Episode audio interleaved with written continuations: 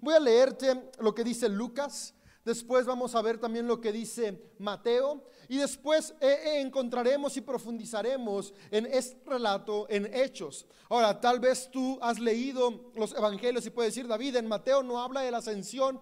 No, no habla de la ascensión, pero sí habla lo que sucedió minutos, momentos u horas, no sabemos, antes de la ascensión. Y esto podemos verlo cuando vamos leyendo los distintos relatos, como Marcos nos narra una parte más eh, como completa de lo que sucedió. Después Lucas nos dice otra, otra sección, Mateo nos dice otra parte y, de ahí vamos enlazando las enseñanzas que podemos encontrar para nuestro día a día. Y dice Lucas 24, el verso 50 al 53, lo siguiente. Entonces Jesús los llevó a Betania, levantó sus manos al cielo y los bendijo. Mientras los bendecía, los dejó y fue levantado al cielo. Entonces ellos lo adoraron y regresaron a Jerusalén llenos de alegría y pasaban todo su tiempo en el templo adorando a Dios. Hay dos cosas que quisiera que se quedaran en nuestro corazón el día de hoy. Y es que cuando tenemos un encuentro con Jesús, lo que hace Jesús con nosotros es bendecirnos. Es decir, hablar y crear bien para nuestras vidas. Por eso Jesús, citando el autor del Evangelio de Juan en el capítulo 10, dice que el propósito de Jesús es darnos vida plena y abundante. Eso es bendición. Y cada vez que tú y yo tenemos un encuentro con Dios, lo que Él hace es bendecirnos, es decir, recordarnos que Él tiene una vida plena y abundante para cada uno de nosotros. Y esto es algo que quisiera que se pudiera quedar en nuestros corazones, en medio de la aflicción, en medio de las circunstancias cruciales, en medio de los fracasos. Jesús nos sigue diciendo, hay una vida plena y abundante para ti. Y Jesús es lo que hizo con sus seguidores. Lo que me encanta es que Jesús no lo encontramos únicamente en reuniones de iglesia, no. Jesús no está limitado a un cuarto. El Cristo, la imagen visible del Dios invisible, está en todo lugar a través del Espíritu. Y en los siguientes minutos quisiera poder aclarar un poco este aspecto y que nuestros corazones sean llenos de la esperanza que hoy Dios nos ofrece a través de Jesucristo. Y este relato de Lucas es con lo que cierra el Evangelio de Lucas, casi a lo, último. Y básicamente con esto termina. Jesús en el monte con sus seguidores, bendiciendo a sus seguidores y ascendiendo al cielo. Pero, ¿qué fue lo que sucedió mientras estaban en esa situación? Y quisiera leerte lo que nos dice Mateo 28, que fue una conversación que Jesús tuvo con sus seguidores mientras estaba con ellos previo a ascender al cielo. Y en Mateo 28, en los versos 16 al 20, encontramos lo siguiente. Entonces, los once discípulos salieron hacia Galilea y se dirigieron al monte que Jesús les había indicado. Cuando vieron a Jesús, lo adoraron, pero algunos de ellos dudaban. Jesús se acercó y dijo a sus discípulos, se me ha dado toda autoridad en el cielo y en la tierra.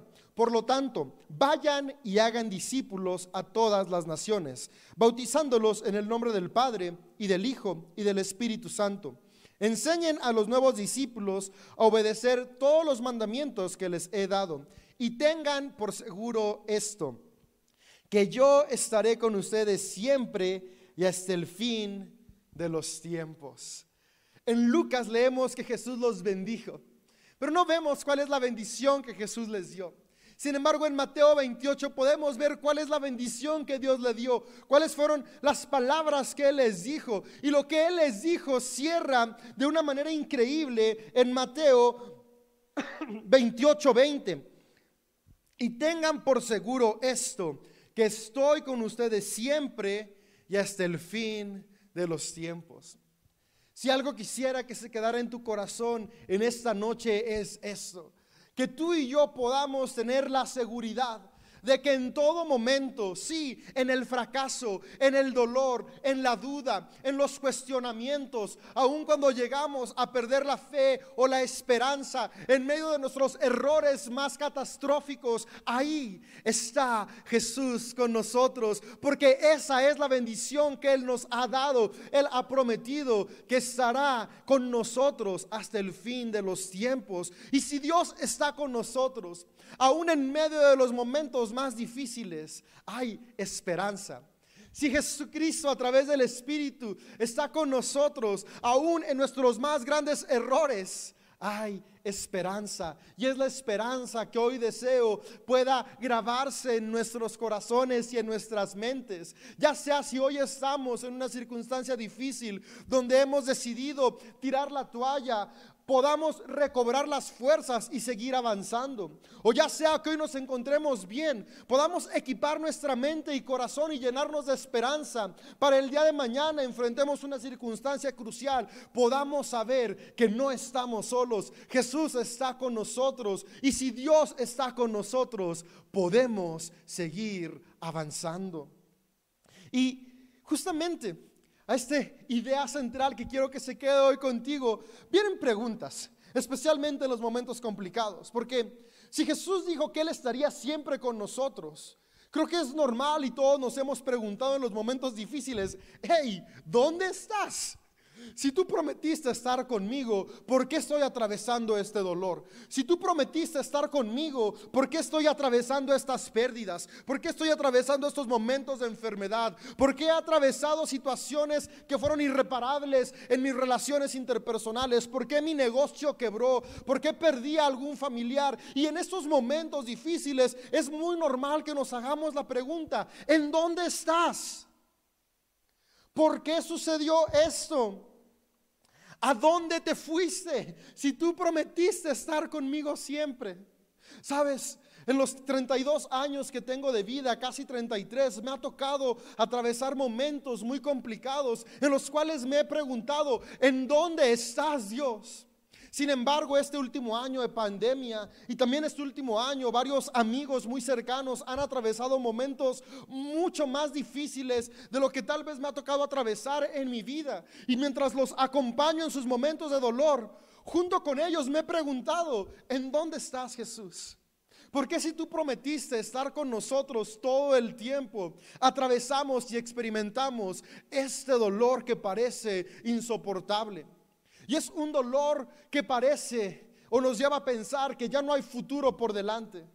Pero me gusta demasiado que a través de la experiencia que hombres y mujeres nos dejaron plasmada en la Biblia, podemos encontrar esperanza y expectativa y saber que Jesús sí está con nosotros. Y lo que yo quisiera que hoy viéramos es de qué manera está Dios presente en el momento de dolor. Me gusta cómo el autor del Evangelio de Juan en el capítulo 14, en los versos del 16 al 18, es Jesús hablando, perdón, a sus seguidores. Les dice, hey, no los dejaré huérfanos. No los dejaré solos. Jesús está teniendo una conversación íntima, abierta y honesta con sus seguidores. Les está diciendo, me van a matar, voy a resucitar, pero aunque voy a resucitar en algún momento, dejaré de estar visible para ustedes, dejarán de ver mi cuerpo, dejaré de estar hablando con ustedes. Sin embargo, cuando llegue ese momento, quiero que sepan que no los voy a dejar solos. Y podrían preguntarse, ¿cómo? Si no vas a estar físicamente, si no vas a estar de manera visual, no te vamos a escuchar, ¿cómo puedes decir que no nos vas a dejar solos? Y me encanta cómo ahí en el mismo Evangelio de Juan, el autor relata que Jesús dijo, sí, no los dejaré solos porque enviaré al consolador. Me encanta este atributo de Dios manifestado a la humanidad a través del Espíritu. Dice, no estarán solos, enviaré al consolador con ustedes. Es decir, aunque en manera corpórea Jesucristo ya no estaría presente entre nosotros, a través del Espíritu, el Cristo, que es la esencia que podemos experimentar de Dios, seguiría estando entre la humanidad para traer consuelo. Y creo que si algo necesitamos en medio de los momentos difíciles es que nuestro corazón sea consolado. Cuando creemos que Dios nos ha abandonado, cuando creemos que ya no hay esperanza, la realidad que puedo encontrar en los escritos bíblicos y que quisiera inspirarte a ti el día de hoy es que Él no nos ha abandonado. Él está ahí consolándonos. Y tal vez tú y yo podríamos decir, es que yo no quería que estuviera consolándome. Yo quería que hubiera estado antes evitando el dolor que atravesé. Y recuerdo como hace unos meses te compartí del pasaje, el relato de Lázaro, cuando muere y están sus hermanas, Marta y María, y le dicen, Jesús, podías haber estado antes y él no habría muerto. Y yo creo que, siendo honestos, este es nuestro corazón humano. Decir, Dios, yo no esperaba que me consolaras. Yo lo que esperaba era no atravesar este momento de dolor y sufrimiento. Pero si somos muy honestos, vivimos en un mundo que está controlado por leyes universales, leyes que no podemos controlar tú y yo y que atravesamos y parte de esas leyes incluyen dolor y pérdida. Por eso, como lo he dicho en varios de mis mensajes, Jesús dijo, yo sé que en este mundo tendrán aflicciones y problemas, pero confíen porque yo he vencido al mundo. Nos está diciendo, yo sé que van a tener pérdidas, dolor, sufrimiento, pero confíen porque en medio de ese dolor y sufrimiento yo estoy con ustedes para consolarlos, reconfortarlos, darles esperanza y animarlos a seguir adelante.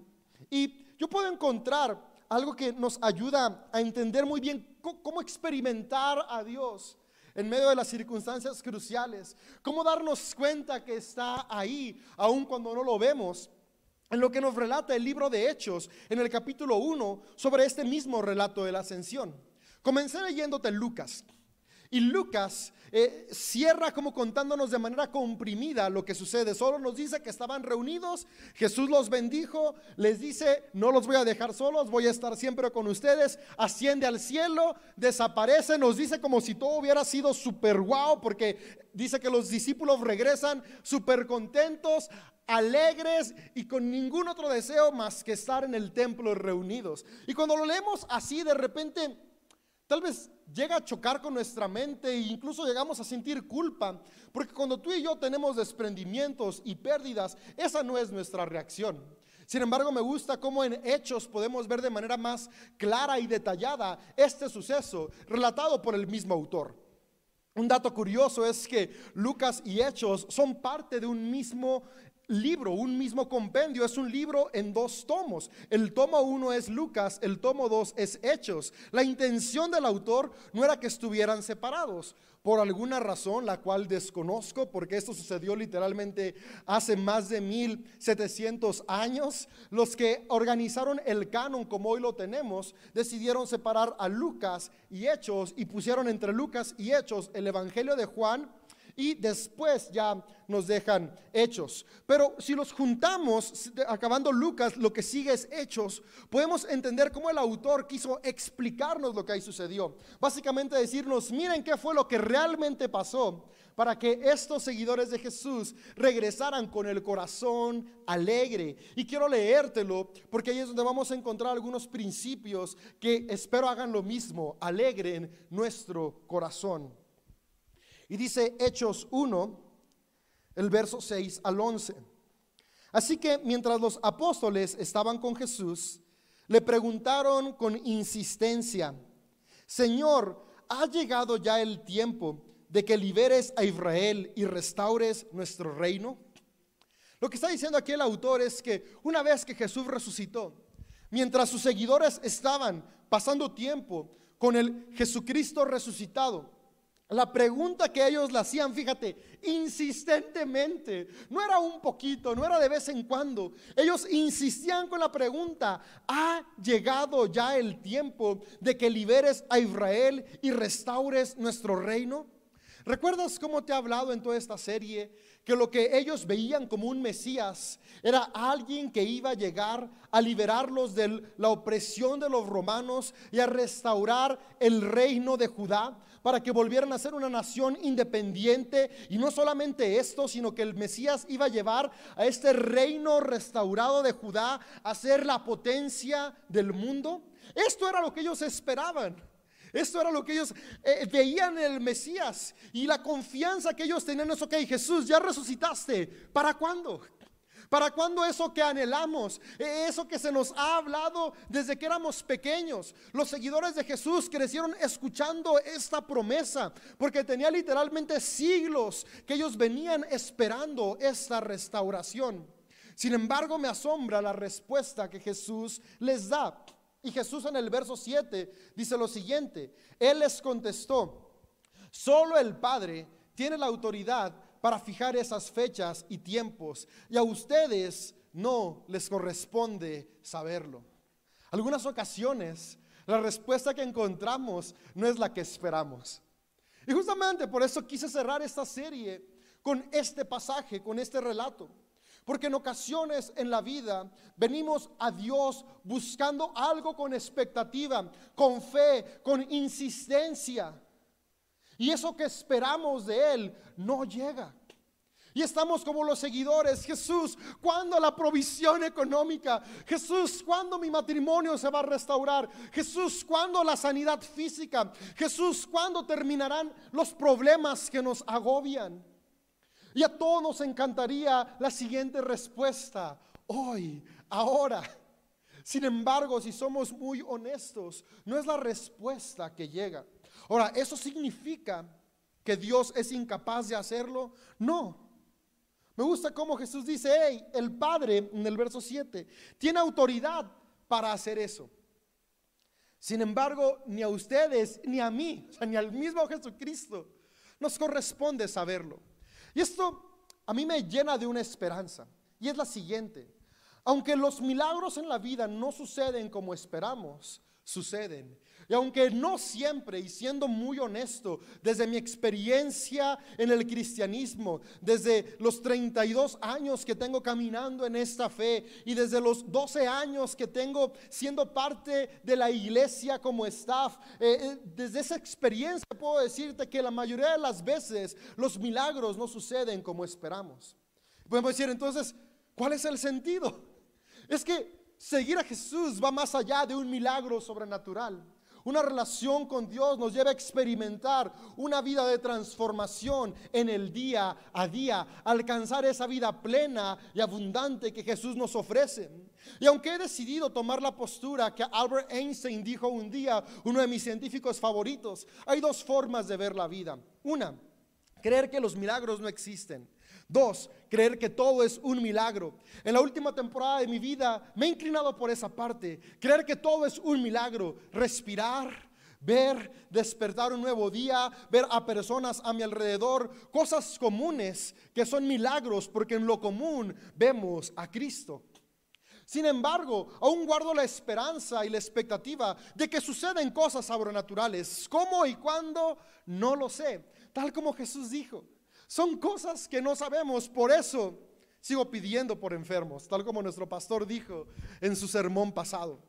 Por eso sigo orando por fe, por milagros. Y, me encanta porque yo soy una persona que me encanta estudiar los porqués y encontrar respuestas. Y varios científicos, varios psicoanalistas y, médicos, cardiólogos, personas con no solamente eh, eh, unas pequeñas investigaciones, sino que han hecho doctorados basados en esto. Han tenido datos de cómo personas que están en enfermedad, cuando hay hombres y mujeres orando por ellos, mejoran de una manera significativa, a diferencia de aquellas personas por las cuales nadie está orando. Y, me llama mucho la atención cómo dentro del plano espiritual, dentro de este plano energético, porque al final de cuentas el espíritu es energía, hay cosas que aún no entendemos y no sabemos cómo funcionan tal como Jesús dijo. No entendemos cómo pasan, pero pasan. Y es por eso que lo seguimos haciendo ahora en estos estudios. ¿Todos sanan? No.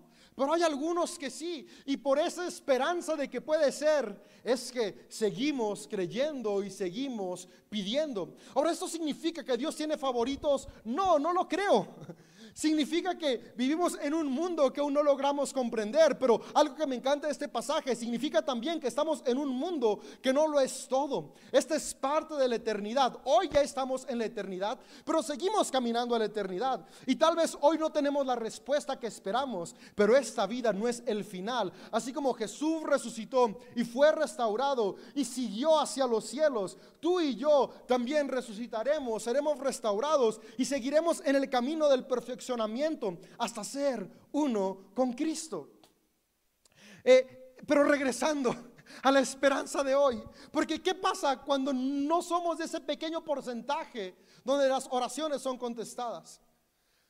¿Qué, qué pasa ahí? Yo he estado ahí. Yo ha habido oraciones donde literalmente esperaba una respuesta satisfactoria y no la tuve. Y recuerdo, hace tres años atravesé una de esas crisis más fuertes donde no la tuve y en esos momentos de decepción fue como de, ok, no me contestaste, tal vez no es cierto que estás ahí escuchándome y me sentía como los seguidores de Jesús, ¿en dónde estás? Sin embargo, vamos a seguir leyendo lo que sigue diciendo este pasaje donde podemos encontrar a Jesús. Jesús les dice, hey, ese reino, eso que ustedes esperan que pase, no va a pasar. Y cuando las cosas no suceden como esperamos, que sigue lo siguiente, lo que dice el verso 8. Básicamente Jesús les dice, el reino no viene, pero ¿qué es lo que sí viene? Pero recibirán poder cuando el Espíritu Santo descienda sobre ustedes y serán mis testigos y le hablarán a la gente acerca de mí en todas partes, en Jerusalén, por Judea, en Samaria y hasta los lugares más lejanos de la tierra. Después de decir esto, Jesús fue levantado en una nube mientras ellos observaban hasta que ya no pudieron verlo. Mientras se esforzaban por verlo ascender, al cielo dos hombres vestidos con túnicas blancas, de repente se pusieron en medio de ellos. Hombres de Galilea les dijeron, ¿por qué están aquí parados mirando al cielo? Jesús fue tomado entre ustedes y llevado al cielo, pero un día volverá del cielo de la misma manera que lo vieron irse. Después los apóstoles regresaron del Monte de los Olivos a Jerusalén a un kilómetro de distancia y si seguimos leyendo podemos ver que es lo que decía Lucas, alegres, contentos al templo. Pero quisiera regresar un poco a la aplicación del día a día. ¿Qué es lo que Jesús sí promete que nos va a dar? Cuando las cosas no salen como esperamos, cuando no vemos las cosas sobrenaturales que tú y yo estamos esperando que sucedan, hay algo que Jesús dice que nos ha entregado para que tengamos la vida plena y abundante que ha prometido. Dice, el reino no viene como esperan, pero vendrá sobre ustedes el Espíritu Santo. Lo que Dios nos da, lo que Dios ha depositado en cada persona, para que afrontemos las circunstancias cruciales. La manera en la cual Él cumple esa promesa de no dejarnos solos es a través del Espíritu Santo. Y algunas veces pensamos que tener el Espíritu Santo significa que nada negativo sucederá o que podremos controlar las leyes del universo y las leyes de la entropía. Pero no, fíjate lo que es tener al Espíritu Santo en nosotros. ¿Qué es lo que promete darnos Dios? Me gusta como Gálatas 5, en los versos 22, 23, el autor dice lo siguiente. ¿Qué es tener el Espíritu? La clase de fruto que el Espíritu Santo produce en nuestras vidas es amor. Lo que Dios prometió darnos. Lo que Jesús prometió entregarnos. La manera en la cual Él está presente en nosotros es a través del amor. Me gusta cómo el autor de una de las cartas de Juan dice, Dios es amor. La esencia primaria del Creador, la esencia de lo que es Dios es el amor. Y lo que Jesús dice, no los voy a dejar solos, porque donde hay amor, ahí estoy yo. Donde hay amor, ahí está Dios. Y donde hay amor, hay esperanza. Las cosas no sucedieron como esperábamos, pero si sigue habiendo amor, hay esperanza. Y lo que Jesús sí prometió darnos en los momentos difíciles es eso, su amor, su amor que da paz. Una paz que sobrepasa todas las cosas. Fíjate, me encanta. ¿Cuáles son los frutos del amor? Los frutos del amor son alegría, paz, paciencia, gentileza, bondad, fidelidad, humildad y control propio. Y cierra el autor diciendo, no existen leyes contra estas cosas. ¡Wow! Si las leemos con detenimiento, parece que no hay nada sobrenatural ahí. Tal vez tú y yo esperaríamos una lluvia de dinero del cielo para saldar nuestras deudas. Tal vez tú y yo esperaríamos una sanidad milagrosa en medio de la enfermedad. Esperaríamos que aquella persona que amamos, que acaba de partir, resucite, así como Jesús resucitó a Lázaro. Pues lo que Jesús promete es que su amor estaría con nosotros. Y eso no es menos. En realidad es que es mucho. Porque nos permite de una manera humana y entendible saber que hay esperanza. Y es una esperanza que no es para unos pocos, es una esperanza que es para todos, porque todos y todas tenemos la capacidad de experimentar el amor. Y cuando hay amor, tenemos paz, paciencia, control propio, benignidad, gentileza, fidelidad, humildad, características, frutos que nos permiten avanzar en medio de la dificultad. Por eso me encanta. Porque cuando las cosas no salen como esperamos, Dios nos recuerda, el amor en ustedes, si lo dejan fluir, los capacita para que sigan avanzando. Todos necesitamos paz en medio del dolor, paciencia en medio de la dificultad, bondad cuando las cosas no salen como esperamos, control propio cuando estamos en la adversidad los momentos en los que es más fácil perder los estribos, es cuando las cosas no salen como esperamos. Y justo cuando las cosas no salen como esperamos, Jesús nos dice, no los dejaré solos, recibirán mi espíritu. Y mi espíritu es amor, amor que los empodera, las empodera para seguir avanzando y seguir floreciendo aún en medio de la adversidad. Amigo, amiga, como dije unos sermones atrás en esta serie, que la expectativa de lo sobrenatural no sea un impedimento para que tú y yo disfrutemos cada día el amor y la manifestación de Dios en lo cotidiano. Que abramos nuestros ojos para apreciar el poder transformador del Cristo un paso a la vez, mientras el amor que Dios ha depositado en nosotros va floreciendo. Quisiera cerrar con tres aspectos prácticos y antes de eso decirte algo. No estoy diciendo que dejemos de creer en milagros sobrenaturales. Y eso no me lo digo a mí, porque cada día tengo que recordarme lo que hay que seguir creyendo. Pero esa no es nuestra esperanza final. Porque aun cuando esto no pase, lo que sí es una certeza es que el amor de Dios está con nosotros. Si no nos toca ser parte de ese pequeño porcentaje que aún no logramos entender por qué sí, lo que sí podemos tener la certeza es que somos parte de la totalidad de seres humanos, que podemos experimentar el amor de Dios, porque el amor de Dios no está limitado, Él nos los ha dado a todos y todas, y ese amor nos levanta de cualquier circunstancia y nos capacita para vivir una vida plena y abundante. Quisiera cerrar con esto. Lo primero,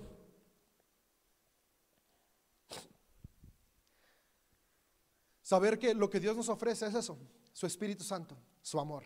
Hoy Dios desea darte su amor. Amigo, amiga, estás en una situación difícil, no estás solo, no estás sola. Dios está contigo. Pero David, yo ni creo en Él. Él está contigo. Su amor no depende de lo que tú crees. Su amor depende de lo que Él es. Pero David, yo me he portado súper mal.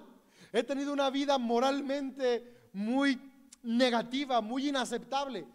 Su amor no depende de lo que haces, es lo que Él es. Dios hoy te ofrece su amor y su amor todo lo transforma.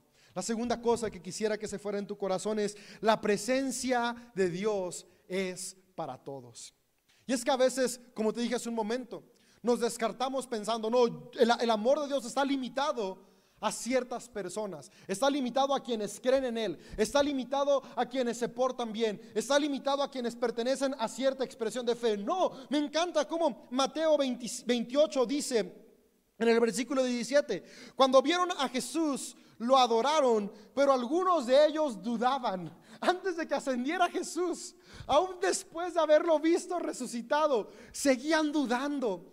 Aún después de haber experimentado la pesca milagrosa, de haber visto a Tomás meter la mano en el costado, seguían dudando. Y no los culpo porque yo también dudo y tal vez tú también. Sin embargo, me encanta que aunque Jesús sabía que ellos dudaban, no dijo, tengan por seguro que para los que no dudan, yo estaré con ustedes siempre. No, Jesús ni siquiera volvió a mencionar por qué dudan. Aún en medio de la duda de algunos, Jesús dio una bendición que era para todos y todas. Me gusta como dice Lucas, los bendijo. Y es que la bendición de Dios no tiene requisitos.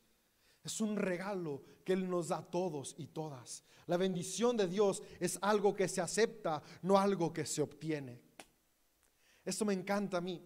Y, espero que hoy llene tu corazón de esperanza. Aunque había unos que dudaban, Jesús les dio la promesa a todos. Tal vez hoy dudas por las decepciones que te ha enfrentado la vida. No te culpo.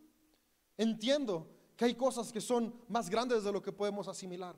Pero lo que yo sí quisiera que se quedara en tu corazón es que aún en la duda, en la incertidumbre, en el error, en el fracaso, Jesús sigue diciéndote, yo estaré contigo todos los días hasta el final de los tiempos.